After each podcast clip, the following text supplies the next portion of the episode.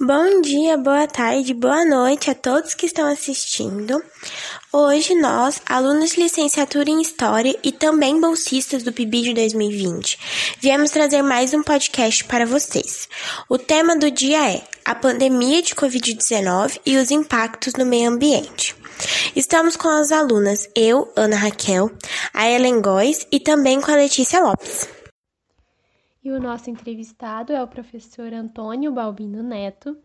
Ele é graduado em Ciências Jurídicas e Sociais e Educação pela Universidade do Sul de Santa Catarina, bacharel e licenciado em Letras, bacharel e licenciado em Ciências Humanas e Sociais e licenciado em Filosofia pela PUC, especialista em Educação e Gestão da Educação Básica pela USP, Teoria Psicanalítica pela Unicap Educação em Direitos Humanos e Educação Ambiental, também pela PUC, Linguística Aplicada na Unicinos e Educação Inclusiva pela PUC Minas.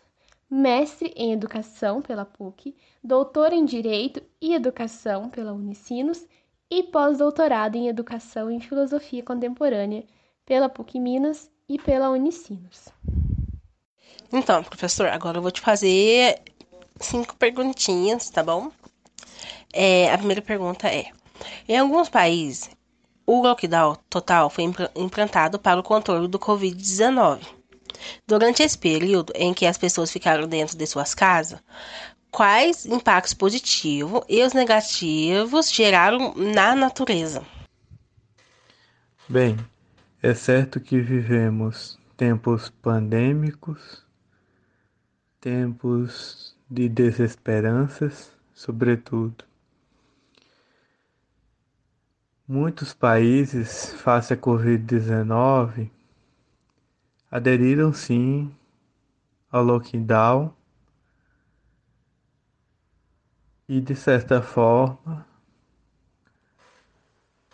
combateram de modo eficaz ou estão combatendo até hoje a Covid-19, o vírus, né, do, o, o vírus coronavírus coisa que no nosso país não tem acontecido desde o início, dadas falas políticas, a uma polarização do vírus e diria uma necropolítica, né? Por que não uma necropolítica?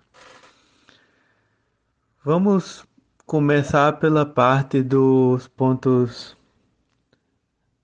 positivos digamos, porque não positivos, né, em relação ao meio ambiente. Como impacto positivo, penso que pode ser considerada a redução do consumo de combustíveis fósseis e a consequente diminuição da poluição do ar das grandes metrópoles em virtude da severa redução de, do, do monóxido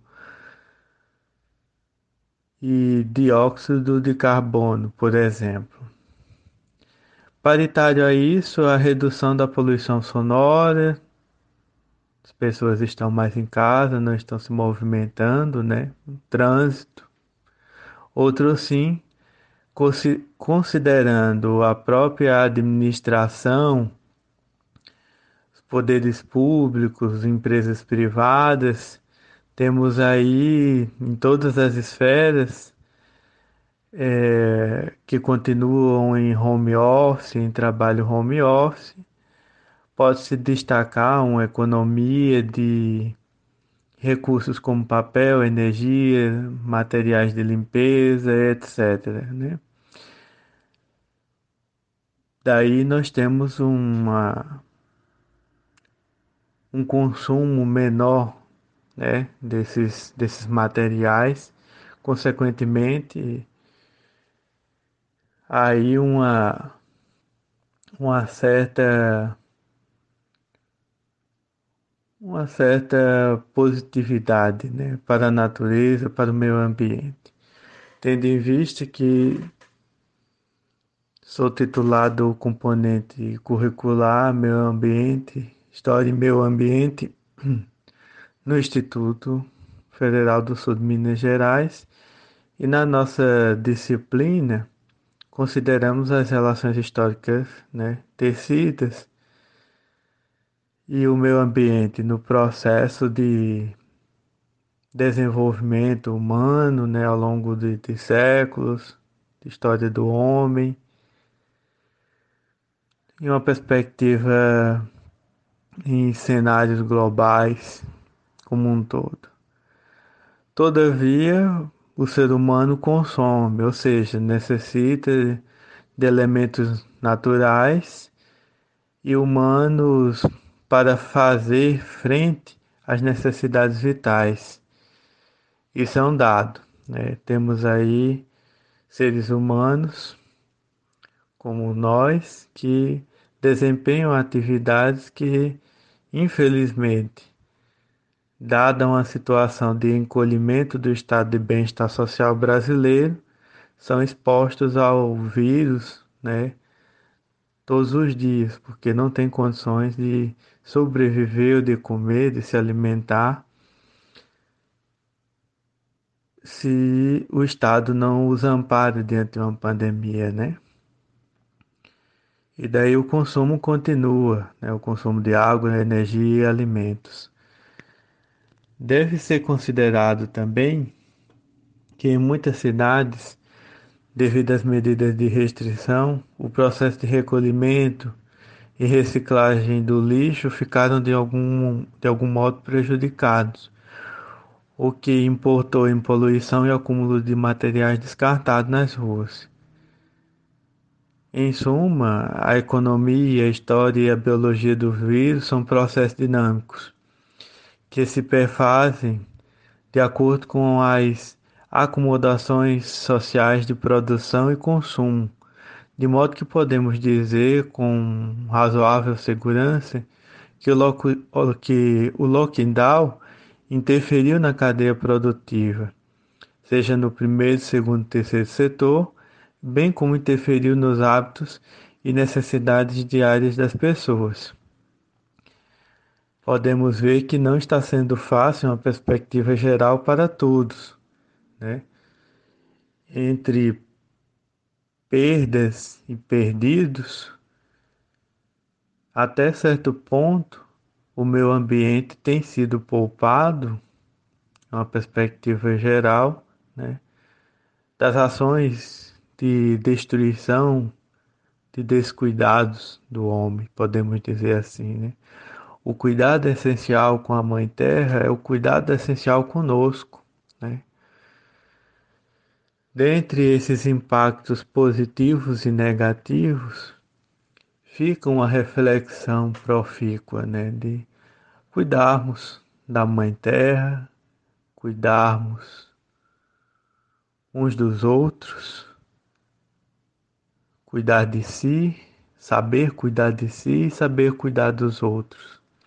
Porque nessas tessituras entre história e meio ambiente, estamos aí, a Mãe Terra está a nos cobrar a fatura pela nossa negligência e por, pelos danos ambientais irreversíveis já cobrados, já, melhor dizendo, já praticados pelo homem ao meio ambiente. Uhum, então, agora a segunda pergunta.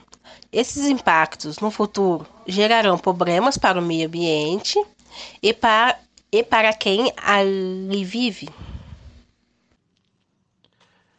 Acerca dessa questão especial, um sociólogo francês chamado Edgar Morin, ele diz que as únicas certezas que nós temos hoje são as incertezas. Logo, as incertezas de hoje colocam em xeque as incertezas do amanhã. E parar por pelo mundo de incertezas não nos coloca numa situação agradável. ao mesmo tempo em que saber das incertezas se constitui um saber. Um saber científico nas ciências humanas, nas ciências sociais e por que não na história, né? E é importante esse saber para saber lidar com o próprio tom híbrido da vida.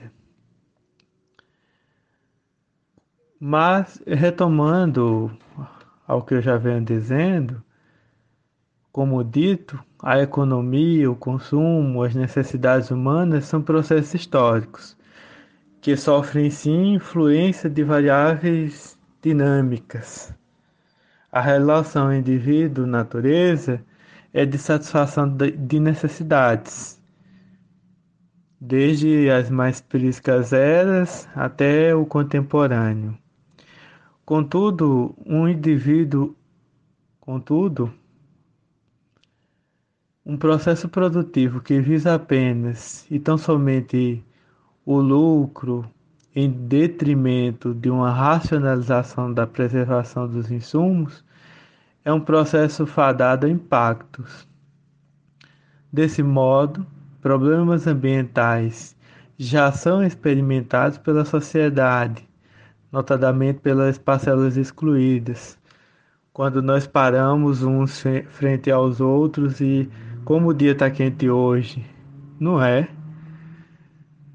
Quero dizer com isso que a matriz da problemática do, meu, do meio ambiente, da questão ambiental, está calcada no modo de produção capitalista, a nossa economia neoliberal, vale salientar, ou seja, no modo como o setor produtivo lida com os, os elementos naturais. Pelo sistema econômico, se trata de recursos naturais. Numa perspectiva do filósofo, teólogo e escritor Leonardo Boff, que eu gosto muito, tratamos da terra no sentido de cuidar de um cuidado planetário, logo recursos naturais, principalmente os não renováveis, de modo que o vírus, que aí está, o coronavírus, se serve né, dessa situação como um, um marco para acelerar ou alterar os processos que já vinham se, sendo questionados como, por exemplo, a possibilidade de, de flexibilização das relações trabalhistas para uma jornada de trabalho realizada em home office, home office, melhor dizendo, né? E impactos outros, né? A citar esse de, de relação direta do trabalho, né? E temos aí relações de impactos ambientais, situações em que estão sendo aprovados nas surdinas das câmaras legislativas, do Senado, projetos aí de destruição né, do meio ambiente, destruição em massa de elementos naturais que afetam diretamente povos, nativos, indígenas, né? diversos povos, é, aqueles que sobrevivem de florestas nativas, principalmente, e as reservas que nós temos no nosso país, que já não são muitas. Agora a terceira pergunta. Você vê a pandemia atual e as medidas que foram tomadas como uma repetição de fatos já acontecidos? Pois na história da humanidade já houveram pandemias com atitudes bem parecidas com as do contexto em que vivemos hoje? Parece uma resposta, uma tentativa de resposta mais assertiva ao seu questionamento, penso que é preciso pontuarmos que a história da humanidade, o desenvolvimento da história da humanidade, as relações entre história e meio ambiente, como a conhecemos hoje, tem não mais que 10 mil anos, Ou seja, isso é muito pouco se formos levar em consideração o tempo histórico das espécies humanas como um todo, né? Homo sapiens, por exemplo, e outros hominídeos. Assim, pontuada essa primeira questão, penso que também é relevante trazer à tona novamente o caráter dinâmico dos processos históricos, ou seja, o modo como fator humano, entendido este como a política, o discurso em um viés mais Foucaultiano e os consensos públicos, os acordos, se alteraram desde a gripe espanhola e se mantém até hoje com o coronavírus, né? geopoliticamente falando. Todavia, o que é inegável é o avanço tecnológico. Este sim avançou de modo intenso, notadamente nas últimas décadas do século XX. Daí que se estabelece um paradigma no sentido de como uma sociedade mais rica, ou seja, com capital acumulado, mais tecnológica e mais normatizada juridicamente, continua refém da manifestação de um vírus, como aqui tratamos do coronavírus.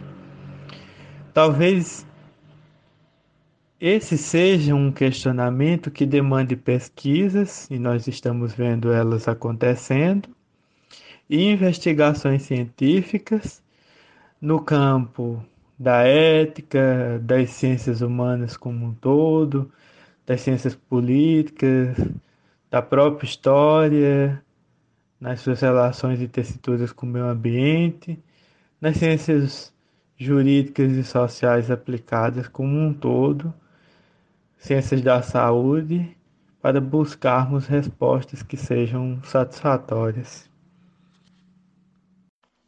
Então, professor, agora chegamos na quarta perguntinha e já já, já está acabando. Então, quais lições você considera que a pandemia está nos ensinando? Quais lições você considera que a pandemia está nos ensinando? Essa questão ela é uma grande provocação, né? Sobretudo, provocação filosófica. Sendo bem irônico, hospital custa caro, né? Seja aos contribuintes do SUS, né? seja aqueles que têm bastante dinheiro e usam de uma rede privada de, hospitais no, no país. Superando isso, essa ironia, no plano ético e moral, talvez nada ou muito pouco estejamos aprendendo, né?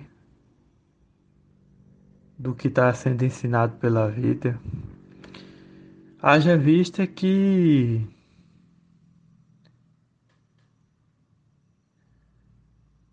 há uma desesperança muito grande, né? E o ser humano está muito desumanizado. Face a mais de 400 mil compatriotas que morreram, Programas, por exemplo, como BBB já tiveram audiência recorde esse ano. Eu não diria ensinando, mas penso que a pandemia tem revelado o que a necropolítica, política né, que está aí em face, né, no período histórico contemporâneo, se consolidando, necropolítica, e os discursos públicos tem, tentam disfarçar ou seja, que o sistema produtivo e político brasileiro é cruel e extremamente desigual. E as desigualdades têm aumentado né, consideravelmente. Que na divisão internacional do trabalho, o Brasil continua a ser uma fazenda para alimentar o mundo, vide a inflação dos gêneros alimentícios nos últimos meses nas prateleiras do, dos supermercados, que não há uma rede de segurança social adequada à população crescentemente empobrecida, até pelo caráter neoliberal da nossa economia, posto na Constituição de 1988, né? O estado de bem-estar social vem sido corroído, corroído por dentro, que não há soluções políticas fáceis num curto prazo ou a curto prazo, que o sistema judiciário de proteção ao meio ambiente e aos povos indígenas é extremamente ineficaz, né? sobretudo agora, notadamente quando há uma ideologia pragmática de governo de exploração predatória, como agora. Enfim, o vírus, o coronavírus, tem revelado que o capital, capital humano, ou fator humano, se sobrepõe aos discursos vazios de evolução moral, ou seja, continua a prevalecer. Se alguém tem que passar sereno à noite, que não seja eu. Se alguém tem que passar fome, que não seja eu. Né? Tem até um ditado que diz: farinha pouca, meu pirão primeiro. Isso no Brasil, com o número de miseráveis né, que nós temos aí, pessoas que estão à margem, né, abaixo da linha de pobreza, tem sido um, um pensamento recorrente. Nessa perspectiva, há a flagrante necessidade de emprestar energia ao processo de efetivação da cidadania no Brasil. É. Cidadania é algo que é insólito no Brasil. Daí, desde a erradicação da fome, como necessidade prefacial, até questões como o direito ao acesso a um meio ambiente equilibrado e sustentável, ambas questões entendidas como direitos eminentemente humanos. Agora a última pergunta do nosso podcast para você. É, o coronavírus é um efeito da destruição do meio ambiente causado pela ação humana? Quanto a essa última questão, inicialmente é preciso salientar que a origem natural artificial da Covid-19 ainda é até certo ponto misteriosa, né, não resolvida. Os cientistas, por volta de 1937, estadunidenses, se eu não me engano, já ou ingleses, é, já haviam é, vamos dizer, já tinham ciência desse, desse vírus, né? Já havia um conhecimento desse vírus, só que não da forma que ele se manifesta hoje, né? Por outro lado, se formos partir da possibilidade de que se tenha manifestado através do consumo irregular de animais silvestres, né, uma evolução do vírus, podemos afirmar que o fator preponderante foi histórico e cultural, ou seja, causa estranheza para nós ocidentais comer morcego, por exemplo, mas não podemos negar o fator histórico e cultural do ato. Agora, as consequências advindas da manifestação do vírus os fenômenos sociais daí da, da Covid-19, sobretudo, né? Seja ela natural ou artificial, revelam como o arranjo produtivo a, a nível global, aqui vivemos uma espécie de globalização que, como diria saudoso Milton Santos, é, um globalitarismo necessita de reavaliação, posto que a preservação torna-se um fator de sobrevivência da espécie, da espécie humana, sobretudo. Haja vista a probabilidade do surgimento de novas manifestações virais e bacteriológicas oriundas da degradação de biomas, da ausência de cuidados com a Mãe Terra. Daí que o arranjo político e jurídico, e uma reflexão aqui histórica e ambiental, deve estar em sintonia com as tecnologias das engenharias e de centros de produção de conhecimento, a fim de possibilitar a construção de novas tecnologias, de tecnologias híbridas e métodos que possam assegurar o consumo seguro mínimo a 7 bilhões de pessoas, né? mais de 7 bilhões de pessoas, aliás, sem a destruição total da natureza, sem esse desmatamento que está chegando até nós, né? O desmatamento que coloca em xeque a nossa própria sobrevivência das matas, das florestas, das reservas destruição dos rios, dos lagos, né, dos oceanos. Então, o cuidado com a Mãe Terra reflete o cuidado conosco, conosco em especial, seres humanos, e com todos os outros ao nosso redor, né? E eu diria que nos resta essa reflexão,